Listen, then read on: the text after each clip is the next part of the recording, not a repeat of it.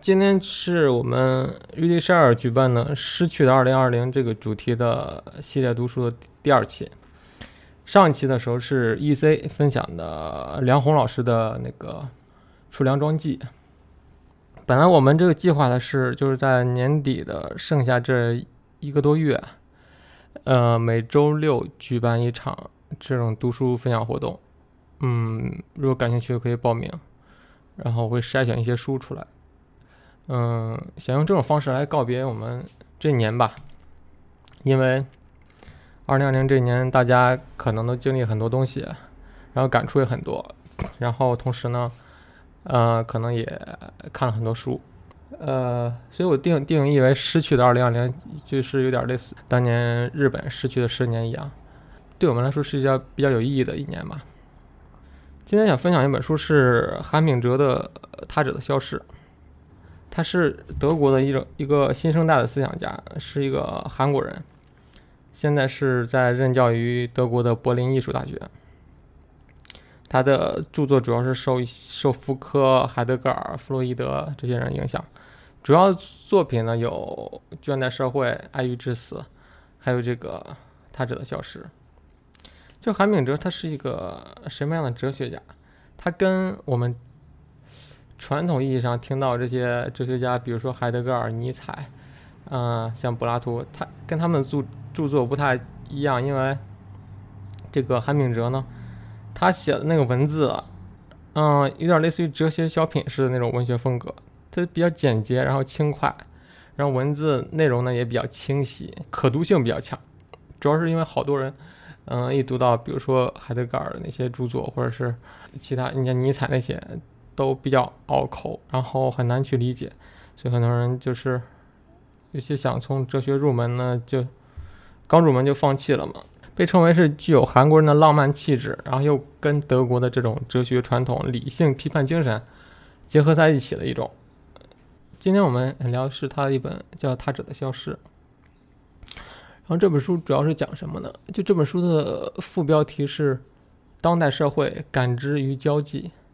嗯，你从这几个关键词大概就能想到了，它主要是想描写一下当代社会里这种数字媒体的这种盛行下，大家的一些感知与交际的一些问题。也就是说，在没有他者的这种世界里头，这个他者啊，这个他者是比较一个宽泛的概念。可能在整个讲座之后，大家可能对这个他者会有一个嗯稍微清晰的认识。这个他者你可以理解为，他可可能是朋友。也可能是一种爱欲，也可能是一种地狱。所以说，也就是说，在没有他者的这种世界里头，彻底自恋的自我只会深陷沮丧、迷失方向，然后失去意义感，最终导致什么样的结果呢？最终导致就是自我伤害，或者是伤害他人。所以这本书它就深刻的揭示了这种同质化的恐惧。也就是说，所有人、所有事情。最终同化到什么样地步呢？同化到丧失了一种边界。作者他就对这个同质化的这种分析还有批判，尤其是在当今这种数字信息时代这种大背景下是展开的。然后他就试图从这种传统和经典中发现自我和他者共在的一种空间。然后这本书主作者主要的一些呃观点大概是什么？比如说，有一个观点是，就在当今的这种病态时代下，它的标志不再是压制，而是抑郁，就是具有毁灭性的这种压力来自的不是他人了，而是内心。因为这种网络和数字化媒体改变了这些东西，网络和数字化的这种世界，它清除了他者的存在，同质化的恐惧就席卷这个社会了。就说，他说现在这种是。当今我们这个时代不再是压制了，也就是你你联想一下，嗯，福柯的这种呃规训社会，在他那里面提到那些东西，就是不是不再适用现在这种社会了，因为之前的那个规训社会里头，规章制度是来用来压制人的，是来监控你的，是来怎么说呢？它是对人造成一种压力的，在当今现在这个社会里头。那一套可能不太能解释现在这种呃这样的一种压力的。现在这压力更多的是一种来自你内心的一种压力，它让你卷入进去，然后自我在里面不停的循环。然后另外一个观点，树立的一个观点是什么呢？他会提到，好多人会说做自己，求真我，然后说我要自我实现，我要自我完善，就这些词汇其实就是在当代社会语境下，呃，它其实是带有一种特别强制性的自恋的。嗯，就表面上听起来是特别特别积极向上的一种，但是他通过一些分析，然后分析的这些背后的一些东西，它是一种带着自恋的一种词词汇。然后在这种情况下，你会沉溺在你的自我之中，它会导致什么呢？形容抑郁症就是他说从这个自恋式的这种机制之中就产生了抑郁症。然后呢，就整体来看，这本书会对会对我们一些什么启发呢？很很多，其实很多时候一些哲学作品并不能给你一个，嗯，完整的一些答案，或者对于解决这些事情的答案，它更多的是引入你的一些思考，会让你带带有一些问题意识去生活。所以说，大家也不要太指望说这本书能最终能给你带来什么样的解决方案，那个是不太现实的。可能更多的是一种，就是说，对于反思这种技术，尤其是这种数字信息时代，可能对你的这种自我感知，对你再去思考这种交往与社会控制这些问题的时候，可能会具有启发意义。它这本书其实很薄，然后里面它不，它是分成几个不同的章节，大概十个章节吧，每一章节就是一篇文章，实际上就是就是很好读。然后我挑里面几个比较重要的点，我觉得跟大家生活相关的点拿出来讲一下。比如说第一个，同质化。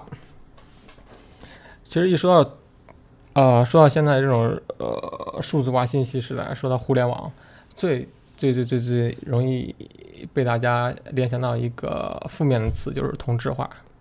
就每个人都对同质化肯定都特别不陌生，尤其是现在像这种所谓的信息茧房、同音室等等类似的这种词汇。那么他为什么在这种书里把同质化跟所谓的他者的消失联系在一起了呢？因为他认为这种同质化其实是导致他者消失的一个重要的原因，就是他认为现在这种时代里头，他者的时代已经逝去了。什什么样是他者的时代呢？他者又什么样的呢？就是那种他所谓那种神秘的、诱惑的、有爱欲的或者渴望的、地狱般的痛苦的他者，从此消失了。就是你，你看，看到他描绘这种他者的时候，是实际上是一个，就是指的是一个外界的一个对象，他是，他不是那么华丽流畅的一种东西，它是一个带着神秘的诱惑的，会让你产生渴望的，甚至又会带来痛苦的他者。但是他说，就是导这种同质化的这种这种现象，或者目前这种状态，导致他者消失了，然后他者的这种否定性让位于同者的肯定性。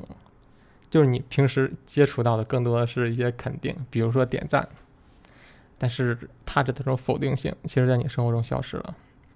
那么继续往下延伸一下，同质化带来哪些恐怖的一些现象呢？比如说会形成一些病理性的变化，对社会体造成侵害，使其害病的不再是退隐和禁令，而是过度的交际与过度的消费，不再是压迫与否定，而是迁就与赞同。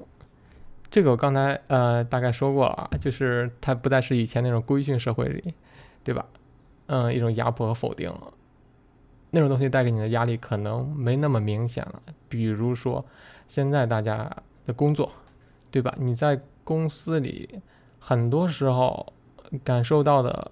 不再是特别直接的一些上面领导给你的一些严厉的一种规章制度，或者严厉的一种苛求，它不再是那样，它可能更多的是一种，嗯，鼓励或者是一种我冒带引号的鼓励，或者带引号这种画大饼，更多是这种东西，它会让你陷入到里面。你在日常生活中呢，可能更多的接触到是一种赞同，为什么？是因为你是因为我们。都更倾向于去看一些我们特别想看那些东西，对于不想看那些或者或者观点不同的东西，都是带有一些排斥的观点的。这就导致你看那些东西之后，他会重复的推荐你看类似的东西，源源不断的看那些东西。最近的一个纪录片叫《社交障碍》。那个纪录片其实提到了一些类似的观点，嗯，大家可以去看一下。我看一下 B 站上好像有有翻译的一些版本。然后另外一点是什么呢？这种同质化这种恐怖，就是说，他说这种生产不再是创造性的，而是破坏性的了。信息不再是有启发的，而是扭曲变形的。交流也不再是沟通，而仅仅是言语的堆积而已。我相信这个最后一句话可能能击中很多人啊。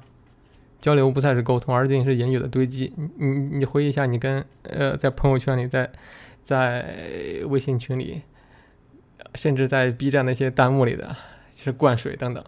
你你认为那是沟通吗？那可能仅仅是言语的堆积而已。它可能产生了好多其实是垃圾性的信息。再延伸一点，就是说，韩敏之他提到说。现在感知本身是什么样？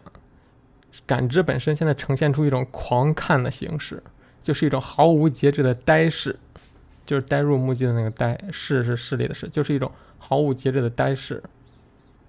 大家可以联想下自己的这种状态，就是说，他说，嗯，这可能更多的指一种没有时间限制的、无限制的去消费视频、去消费电影，然后呢，他们呢又会持续不断的为。我们这些消费者提供完全符合你们自身欣赏品味的，然后这些电影啊、电视剧啊等等等等等等，就能够源源不断的过来。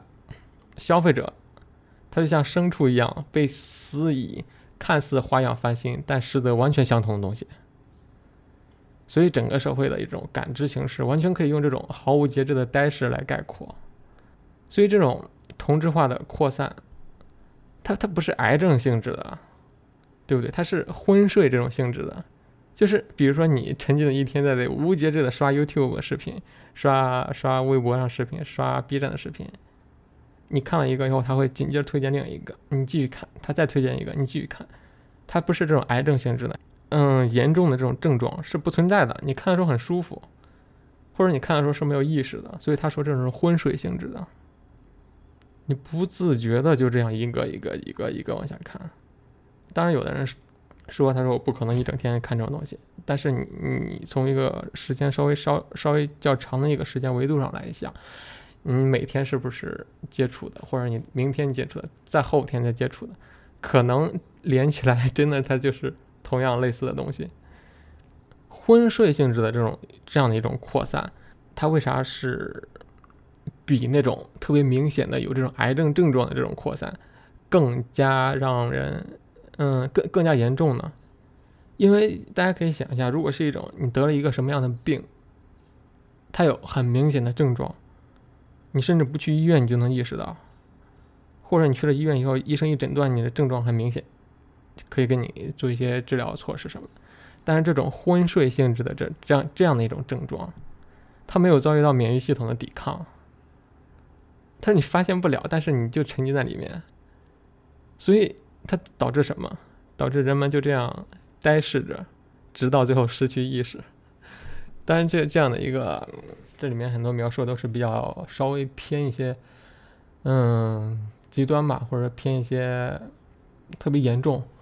但是事实确实是这样的。第三点，就人们这样去堆积信息和数据。”但其实从从来没有获得过任何真正的知识，让人们渴望冒险，渴望兴奋。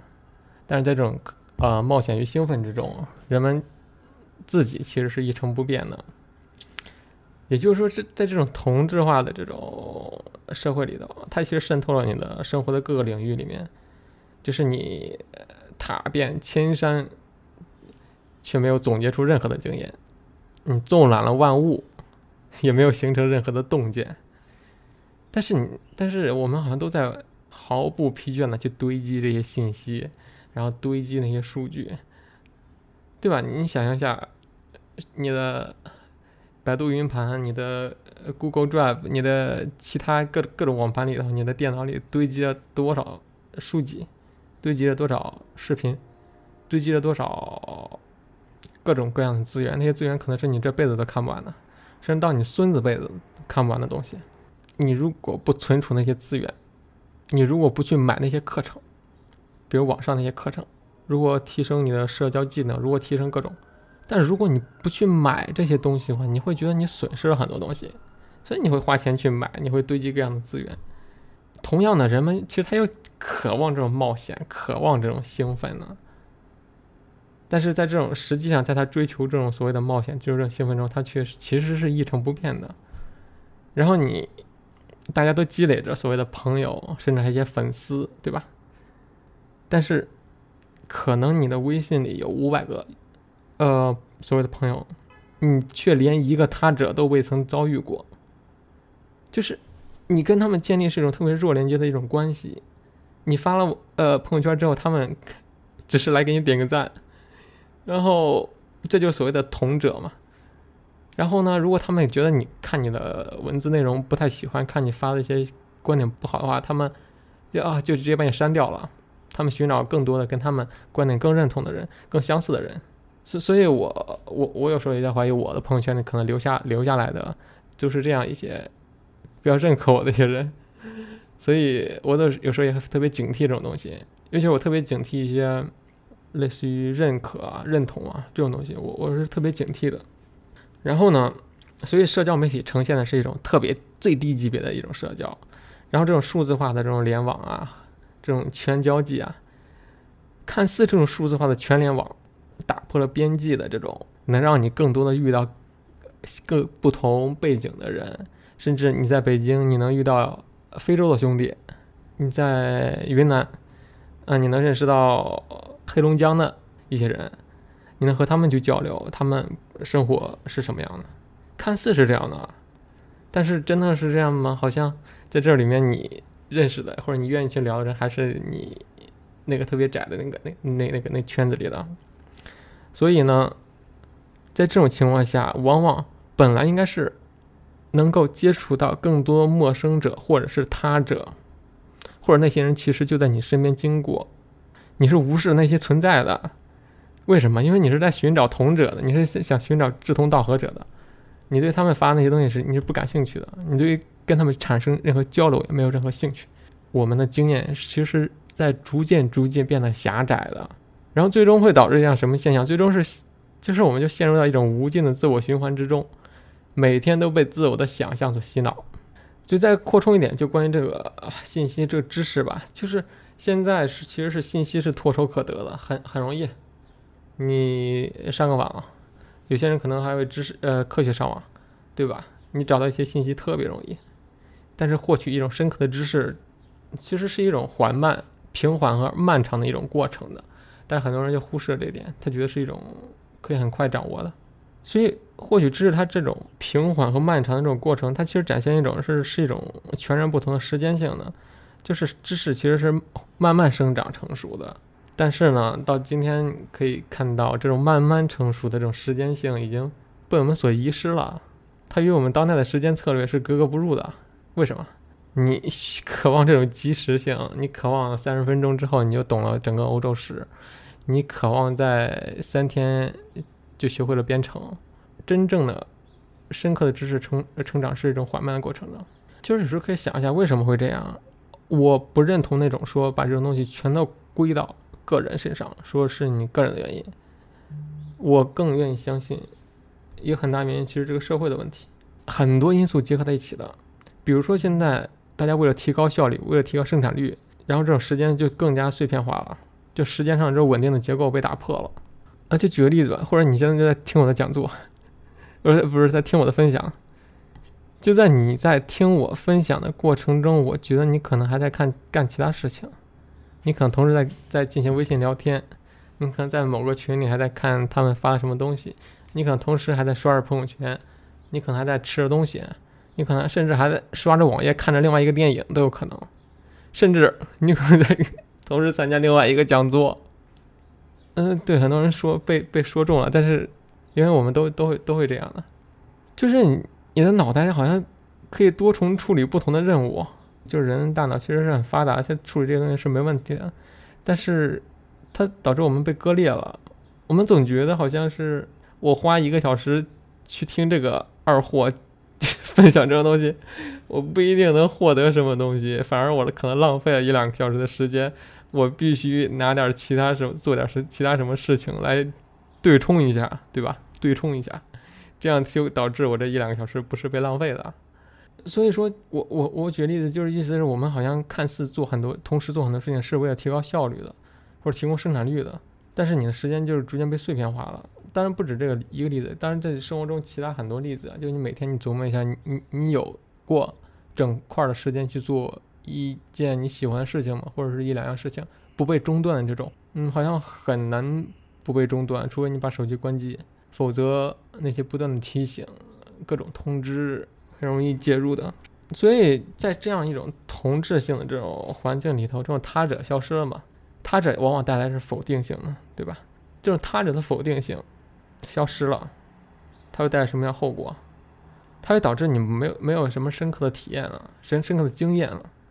因为这种深刻的经验往往是他者的否定性才能帮助你形成的。这个我们会往后延伸一下。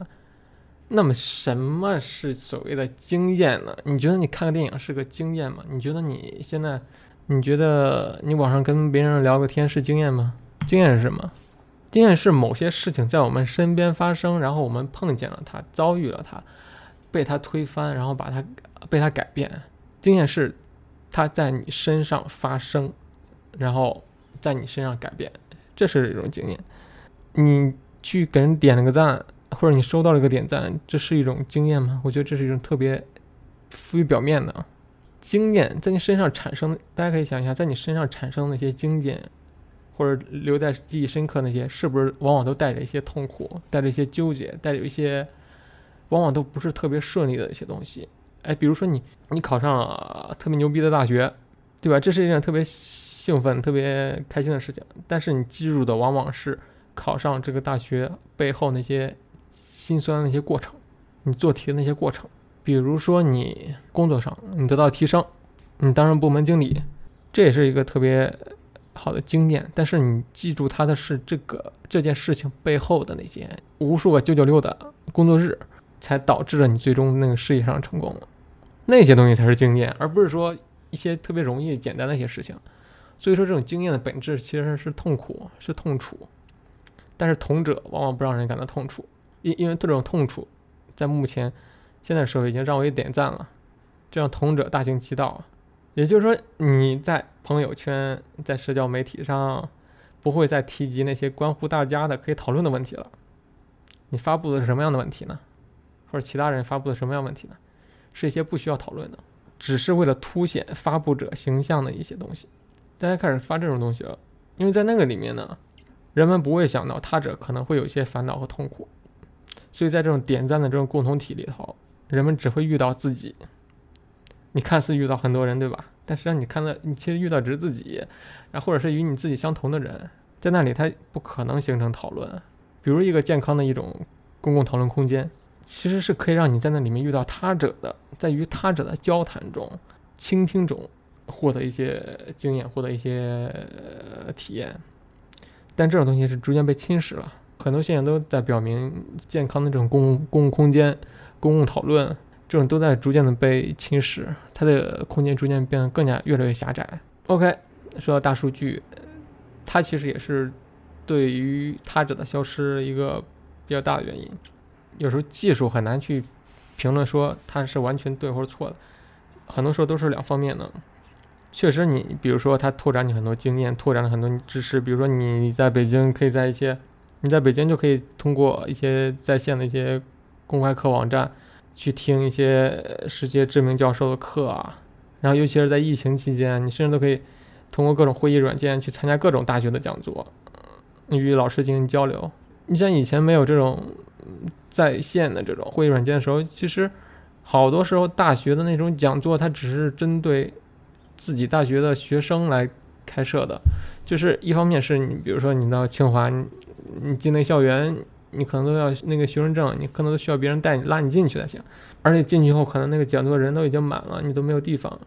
更加那什么的原因是你甚至可能都不知道那里有那个讲座，你得不到那个消息，因为那个消息只是对校内的学生开放的。但是就是疫情期间，你会发现在全国各地或者世界各地都在举行不同的讲座，很多教授都挪到线上，然后他发布一些信息，你完全都可以看到。它确实打破一种边界，你都可以各各种老师进行交流。我我这个感触是比较深，是因为我参加很多国内的讲座，尤其是这半年时间，那些老师是我日常生活中凭我自己能力完全接触不到的一些老师。就这种特别直接的这种连接，就是如果没有互联网的话，如果没有这种在线会议软件的话，是是是是达不成的。所以一方面说，它其实是大大的拓宽了我们的边界的，是有好的一方面的。但是呢，你虽然对吧，现在有最大规模的这种信息积累，比如说大数据，但是呢，它包含的知识是有限的。为什么？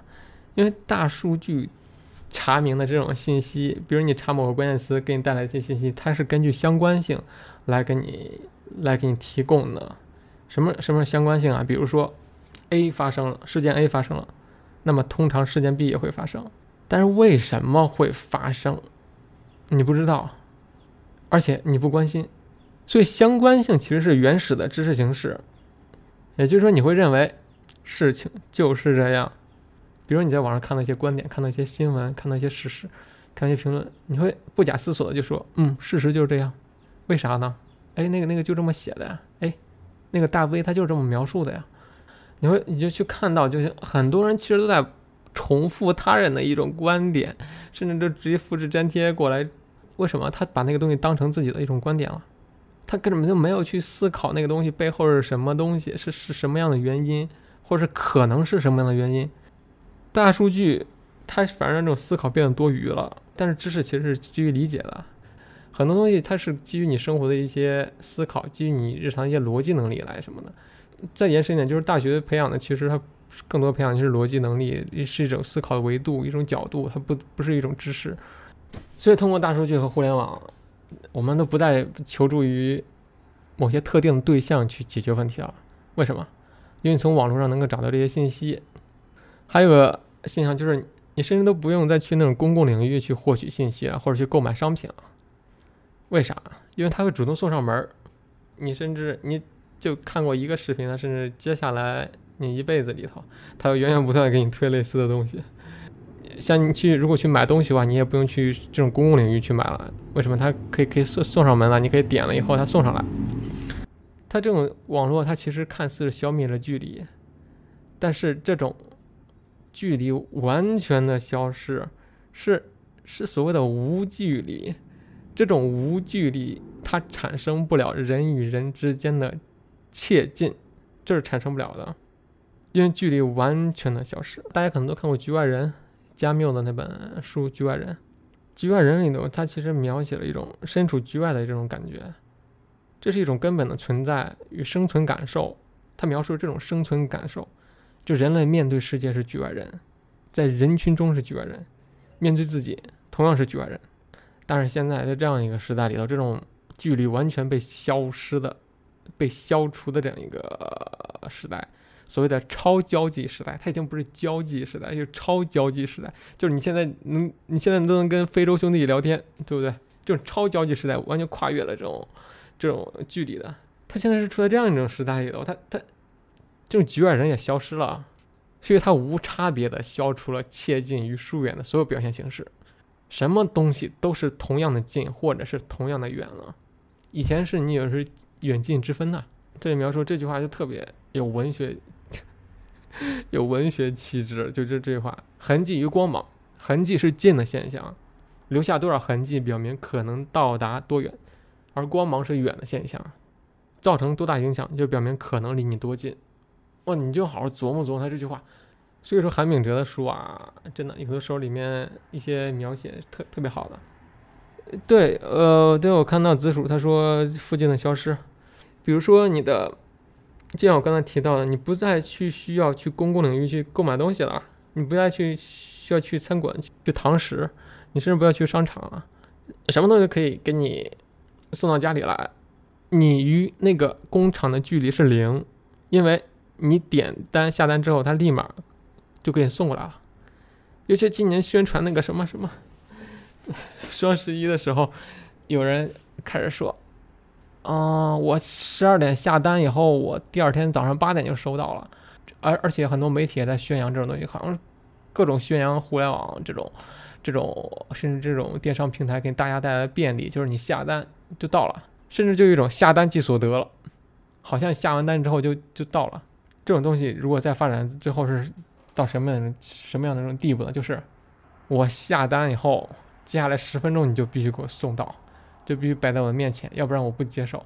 甚至再往后就发展到什么样的地步啊？哎，比较比较恐怖啊，或者比较比较比比较悲观了，就是我还没有下单，但是 AI 或者是人工智能或者是你的这种大数据系统已经意识到我接下来想要下单买那个东西了。为什么？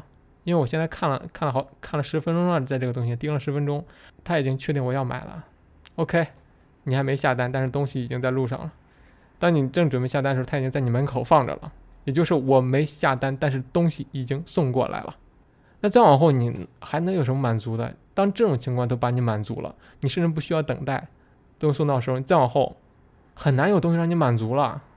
所以再回到刚才那个附近消失，就它消除这种附近的这种所谓的这种距离，所以这是一种特别特别值得警惕的一种一一一一种事情。再回到人与人之间的交际的话，就我们好像特别热衷于一种毫无拘束的交际。你在网上好像可以跟那个同学随便聊，对吧？聊各种东西，可以不论没有时间限制的聊。你可以晚上十二点的时候，可能只要他想聊，你俩还在聊天。你想见面，OK，我视频聊个天，这样是一种毫无拘束的这种交际。但在之前是什么样一种交际啊？之前的话，你你要跟那朋友聊天，对吧？OK，我们约好周六呃下午三点在哪哪哪见面，或者你谈恋爱，你跟男朋友女朋友约好，呃下周见面，或者你们异地，对吧？你们异地的话，OK，我们约好是下下个月，呃，那天见面。他是充满一种期待的，他是对这种交谈、对这种见面是充满一种期待的。你甚至在一周前、在一个月前就充满各种期待。他他是这种感觉在现在是消失了，现在是一种无拘无束的交际。你你可以随时打开手机看到他，呃，他想说什么，问你们什么问题，你随时可以给他及时的反馈、及时的解答。但这种东西，这种超交际其实是令我们变得更加昏昏沉沉了。它导致我们这种意识其实逐渐变得几乎模糊了。这种喧闹嘈杂的交际并没有使我们的孤独感少一些。你可以想一下，它减少你的孤独吗？或者是这种所谓的这种话语的这种堆积，反而令我们变得更加孤独了。包括你在微信群里聊天，你会发现对面是你，你在跟一个困呃带引号的你在聊天，他看似好像是有一些距离，但是那个人是你。就是这种超交际摧毁了你，也摧毁了这种近，这种关系被什么？原本的这种关系是要维持这种关系，但是现在它只是一种连接。对，不好意思啊，我老在这你你你你的，好像不 不太好。我从我从现在开始说我吧，比如说我朋友圈有五百好友，然后我今天又跟非洲的一个兄弟进行一个聊天，这不是一种关系，这是一种连接。而在以前的话。说我有三个好朋友，那是一种纯粹的关系，我跟他关系是要维持的，我们要就是经常见面，经常很多生活上交集的，这这是这种关系。但现在大家把这种连接被误认一种关系了，说我朋友圈五百好友，哇，我朋友真多，是不是？这它这是一种关系吗？它不是，它是只是一种连接。你只是像我我这意思是我跟那些人都有这种连接在一起，所以这种没有无距离赶走了近距离。我们都把自己放在一种这样的一个一个舒适区里头，然后这种陌陌生的这种否定性被完全消除了，让更多的变成一种就是点赞了，点赞，点赞，点赞，数数字化这种荧屏，它反而把这种陌生与茫然失所，所谓的否定性隔绝在外了，不再让你感到陌生了，不再感到茫然了。当下的话，这种陌生。因为它阻碍了这种信息或者资本的这种高速循环，所以在这一点上它是不受欢迎的，它是不受这个资本市场欢迎的，它是不受当下这个社会欢迎的，它就阻碍了它的高速循环。所以我就要把这些东西变得一样，变得同质化，这样陌生就消失了，它就不会阻碍我这些信息或者资本的高速循环了。所以超交际的这种透明空间啊，它它没有任何神秘性了，它没有任何陌生感了。然后对于你来说，你好像没有什么困惑了，因为没有不解谜题了，对吧？你你你不再具有困惑，就这个不再具有困惑，这个在翻转电台那个小李老师他有一期就讲到，呃，我忘了标题是什么了，就里面就讲到大家好像不再困惑，不再不再有困惑了，就是当你不再具有困惑的时候，你根本就不可能有耐心去读一本理论性的书籍的。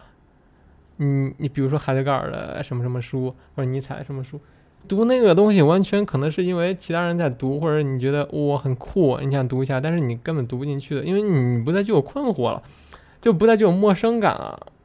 这个也是一个特别特别恐怖的事情，可大家有有空可以去听一下那一期。然后呢，再举个极端的例子啊，色情片是什么啊？好多人应该看过啊，或者是就现在有时候电影里会这种情节，即使没没看过的，可能大家也能联想到大概是什么样的。然后就这种色情片里头，它产生了什么样的一种视觉效果呀？它它是这种超近距离的，它是一种过度的感光。你琢磨一下，是不是？甚至都有人搞些 VR，把色情电影或色情片跟 VR 联系在一起。它好像是当你戴上那个眼镜之后，哇，那个人就在你面前，对不对？它是确实消除了距离，他是觉得那个人就在你面前。这种超近距离和过度的这种感光，它破坏了这种距离感。恰恰是这种距离感才能造成情欲本身。其实你看一下。色情片里面那些身体啊，是千篇一律的。在这种色情片里的所有的语言都被剥离了，你的身体被消减成性爱本身，就除了两性之间的这种差异之外，没有任何区别的。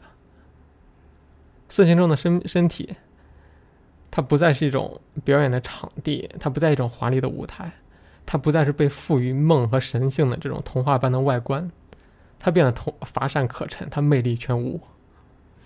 也就是说，在这种色情片里呈现的内容毫无叙事性和情节可言，它是不带有叙事性的。你再对比一下你的交际，你的日常的那种交际，也无非如此。其实也是这样的，只是这个色情片这个比较极端。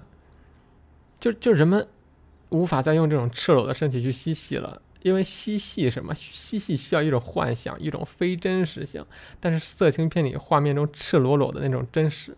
没有给嬉戏，没有给这种诱惑留下一丝的余地，所以作作为一种功功能而存在的性，驱逐了这种嬉戏的形式，就是性在里面变成一种功能性的了，然后它变成一种完全的机械动作，就是你的身体其实被降格了，就是我们身体被降格了在那里面，所以这种色情片消除了这种距离性之后，你看产生什么样的后果？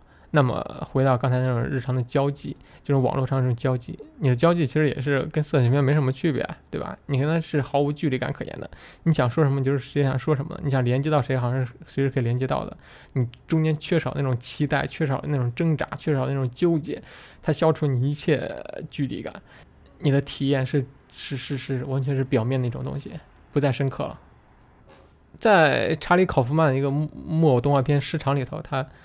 淋漓尽致的描绘了一种当今这种同质化的地狱，就克隆人遍布了整个世界，但是非常矛盾的是，每个人又都渴望与众不同。哎，你就琢磨一下，这是不是在说你？啊，不好意思，是不是在说我这样的人？是不是在说我们？其实是一样的，你是同质化，但是你好像又渴望与众不同。然后在那个同质化的地狱里头，人们无异于被遥控的，无异于是一个被遥控的玩偶。我们就是在被不知名的力量操纵的牵线玩偶，没有一丝一毫是我们自己。OK，同质化其实形成另外一个原因呢，其实就是门槛的消失，就是因为距离的消失，其实也是因为你没没有门槛了嘛，所以你的距离也消失了，所以它这也就消失了。就是如今呢，就这种一道道门槛这种消失不见了，它取而代之的是什么？取而代之的是通道，是一种畅行无阻的通道。所以在互联网中，我们比任何时候都像游客啊！我们不再是栖居一道道门槛之中的这种痛苦的人。为什么是游客呢？游客他不经历改变，游客他也无从感从呃无从去感受这种痛苦，所以他就如同死水一般，在同质化的地狱中游荡。然后，但是门槛是什么呢？门槛它是会让人产生惊恐的，会让人产生害怕的。但是它同样也会让让人产生喜悦和陶醉的，它能激发我们对他者的一种想象。但是当今这种社会，它为了追求全球资本啊，为了交际啊，为了追求这种信息的高速流通啊，人们就逐渐拆掉了一个个的门槛，打造了一种畅行无阻的，然后一路坦途的这种空间。那空间内部的一切在飞速的流转，在高效率的流转。但是它这里面已经脱离了这种他者存在，已经脱离了他者否定性的恐惧了，因为它这里面特别顺畅，内部的一切都在高速的流转，看似一切高效，但是它其实有背后恐惧的一面。就说，作为这种新型生产方式，这种数字化的交际打破所有距离了，加速了自身的运行，然后所有保护性的距离当然也随之就消失了。你在这种超交际中。就万万事万物都融入于一炉了，就你的内在和外在之间的壁垒也逐渐脆弱了，所以我们就被外化外化成一种纯粹的平面了。对我刚才看到有人提到说，就是比较扁平了，对，就你被外化成一种纯粹的平面了，然后你暴露在一种无孔不入的网络之中了，然后这种透明化，它消失，它消除了门槛，这种透明化它克服了一切视觉与信息缺口。就世界上的万物好像变得清晰可见了，然后它不再给你有任何退路，它让任何安全空间消失不见了，所以万事万物它都能就是汹涌的过来，但你呢，就无从遮挡，甚至无处可藏。然后我们好像看似就是互联网，它打破了一个个的门槛，因为它产生了取而代之的是一种畅行无阻的通道。你琢磨一下，其实。哎，你好像是在利用互联网，但是你不过只是全球网络中的一个通道而已。你其实就是里面的一个通道，你在帮忙打通这个通道，你在帮忙传播这些东西，你在帮忙消除一切的门槛，消除一切的距离，然后你也在享受这种消除了一切距离后的这种给你带来一些各种便利。比如你点外卖，对吧？你看似很方便、很便利。我点了个外卖，然后我还要呃，一般是半小时他就能送到。他如果不送到，我还给给他差评。你你不过是这里面的一个帮忙打通这个全球网络通道的一个人而已，背后有很多人要为此付出各种牺牲的。你像就美团外卖小哥，他为了给你尽快送来，为了和其他网络平台竞争，他们内部有自己的一套。一套地图，就那个导航系统呢？他们手机上导航系统跟你用的导航系统是不一样的。他们公司内部的导航系统，他们公司内部系统会提供各种逆行的道路，会提供各种呃小路，就为了让你为了能够节省两分钟给你送到公司，为了和其他平台进行竞争，让这些人付出这样的牺牲。所以很多时候你在路上开车，或者或者是。经常遇到好多人会骂，嗯尤其出租车司机特别讨厌卖外外外卖小哥，因为他老逆行，或者有时候老老老不守规矩。但是他背后的是我们对于这种高效率、对于这种及时性的无限制的追求、无限制的要求，导致他才这么做，导致美团开发这样一套内部的这种系统。所以这种透明化和超交际，它其实多。夺走了保护着我们的内内心世界，当然，我们其实是自愿放弃内心世界的，我们甘愿受于这种呃数字化网络的奴役的，任由它穿透、照透或者刺透我们。